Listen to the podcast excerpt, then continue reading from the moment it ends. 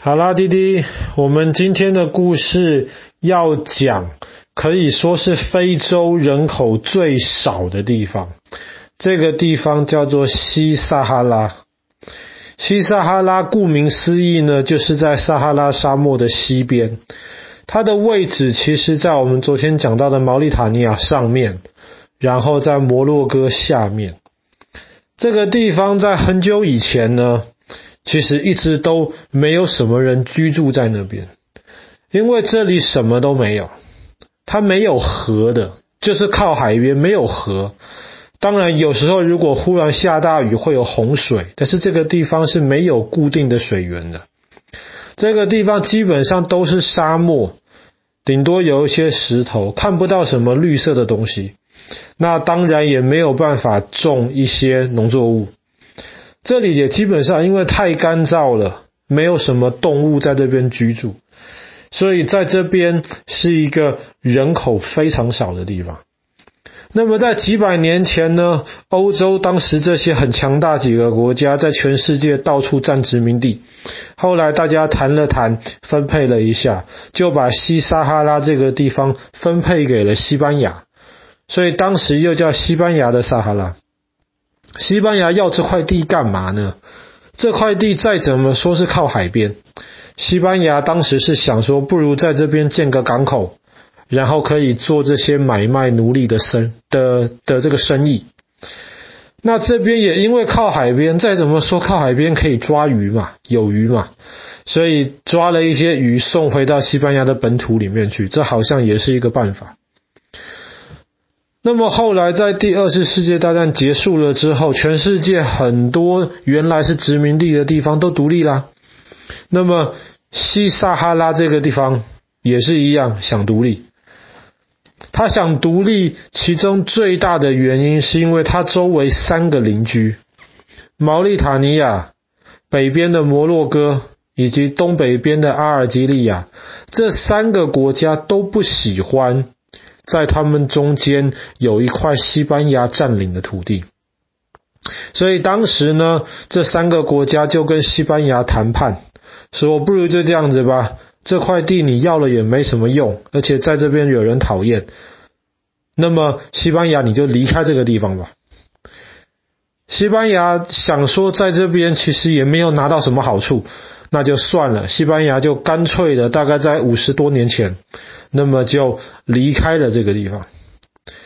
离开了这个地方之后呢，当地的老百姓是是想要独立的。哎，虽然这个地方什么都没有，但是还是有一群老百姓，他们把这边当做家，他们就一直以来在这附近，就是像是那种游牧民族这样子，生活在这个其实生活起来非常辛苦的这个区域。可是没有太多人管当地老百姓的心声呢，所以当西班牙一离开了之后呢，摩洛哥北边的摩洛哥就边就跟南边的毛里塔尼亚商议好了，不如就这样子吧，我们把西撒哈拉分成两半，西边这个地方给摩洛哥，东边这个地方给毛里塔尼亚。可是这样子的话，阿尔及利亚什么好处都没有分到，阿尔及利亚就很不开心。后来，阿尔及利亚就跟西撒哈拉里面想要独立的这些老百姓就合作，所以在阿尔及利亚的支持之下呢，西撒哈拉的老百姓就开始反抗，他们就反抗毛里塔尼亚政府，所以后来他们闹闹闹闹得太凶了。南边的毛里塔尼亚就不干了，他就说：“不然这样子吧，那么我们放弃分你们西撒哈拉的土地。”毛里塔尼亚就撤退了。毛里塔尼亚撤退了之后呢，北边的摩洛哥看了就很开心，就想要继续往前进。诶，这块土地你毛里塔尼亚不要的话呢，那么我摩洛哥把它拿下来。然后后来摩洛哥人呢，就在他们控制的西撒哈拉的这个范围的边境呢，开始造了一面墙。其实我们想到墙壁的时候，比方说我们之前有讲过，在塞内加尔，非洲要有有呃有一个绿色长城，就是为了抵挡，不要让撒哈拉沙漠继续往南走。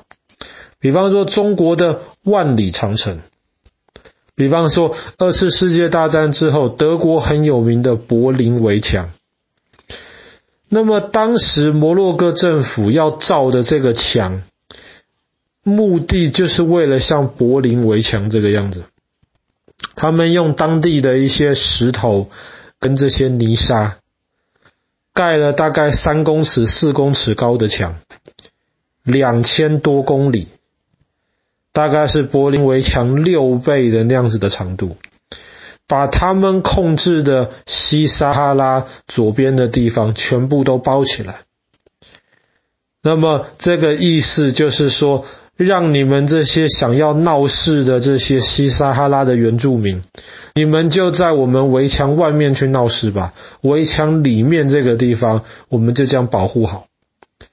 而且为了怕这些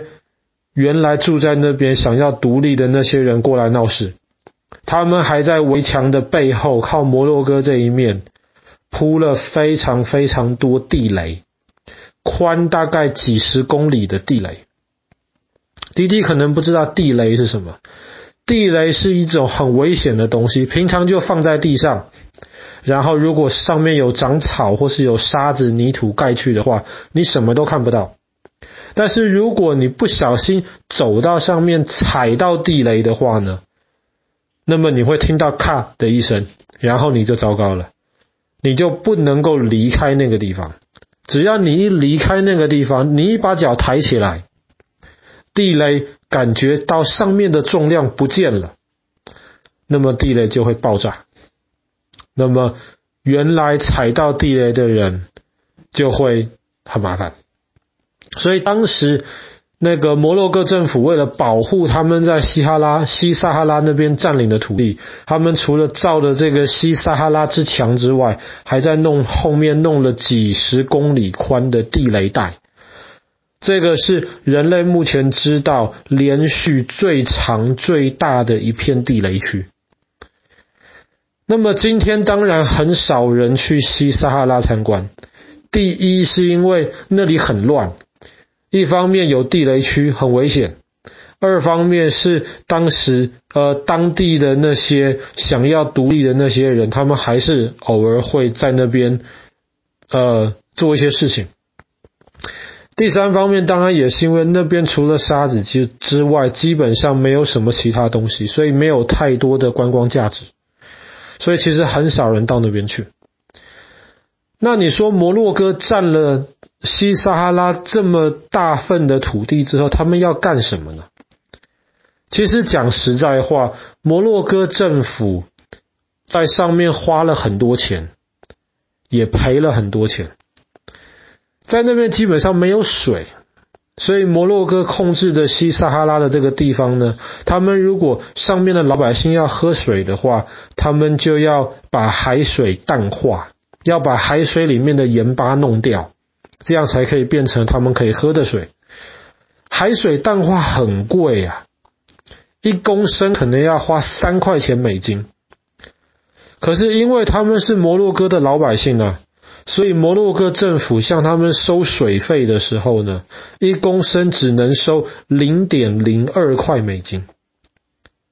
实际上要花三块美金，但是只能收零点零二块美金的水费。所以他们只要一喝水，摩洛哥政府就开始赔钱。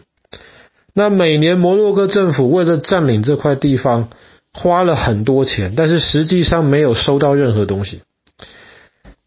那不知道为什么摩洛哥政府硬要占着这个地方？为什么不就把这个地方交还给原来住在上面的人，让这个地方成为一个独立的国家呢？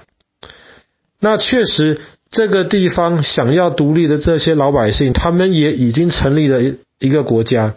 叫做萨拉威。嗯，够。当然，全世界基本上没有什么国家，有一些了，没有太多国家承认这个地方。绝大多数的国家还是承认摩洛哥现在占领这个西撒哈拉。所以，如果明天去看各个房间的世界地图的话，就会发现这个地方的地图其实画的有点怪怪的，看起来像是摩洛哥的一部分，但是又不是那么的清楚。好了，我们今天的故事就讲到这边，西撒哈拉之墙。